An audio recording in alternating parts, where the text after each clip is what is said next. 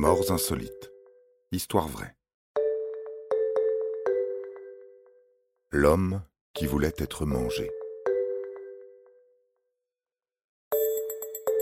Le cannibalisme est un crime réprouvé dans quasi toutes les sociétés à travers le monde.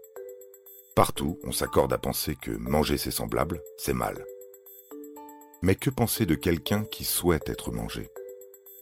Vous croyez que ça ne peut pas exister? Que c'est complètement absurde? Eh bien, vous vous trompez.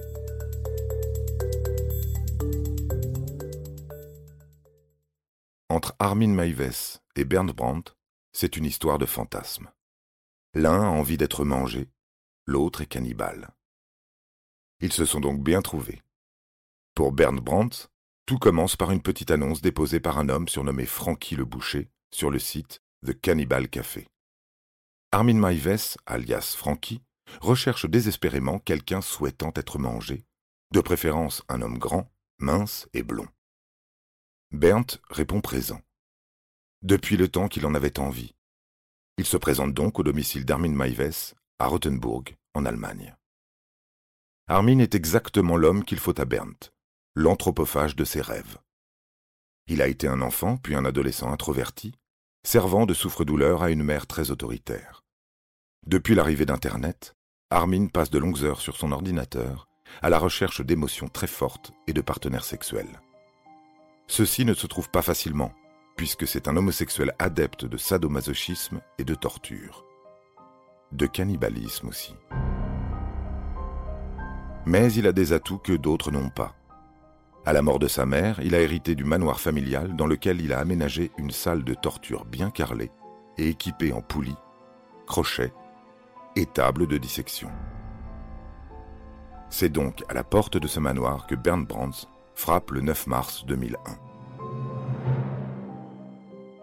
Les deux hommes commencent par faire l'amour, puis décident de sectionner le pénis de Bernd et de le déguster après l'avoir cuisiné. Puis Bernd accepte d'être tué pour être mangé. Armin lui administre donc le nombre de coups de couteau nécessaires et les tripes. Puis il le mange, accompagné d'un vin rouge sud-africain. Il filme la scène qui dure plusieurs heures, même s'il ne consomme pas Bernd tout entier, en gardant certains morceaux dans son congélateur pour une prochaine fois. Et voilà. Vous savez tout ou presque sur la mort de Bernd Brandt. Reste un problème à régler. La loi allemande, qui n'y a pas souvent été confrontée, ne reconnaît pas le cannibalisme comme un crime. Pas de crime, donc pas de châtiment. D'autant plus que la victime était consentante. Armin Maives peut à la rigueur être poursuivi pour euthanasie. Il est d'abord condamné à 8 ans de prison pour homicide involontaire, puis finalement à la réclusion à perpétuité. Parce que quand même, cet Armin est un type dangereux, vous ne trouvez pas? Vous avez aimé cet épisode? N'hésitez pas à le commenter, à le partager et à le noter. À bientôt pour de nouvelles histoires. Studio Minuit, créateur de podcasts addictifs.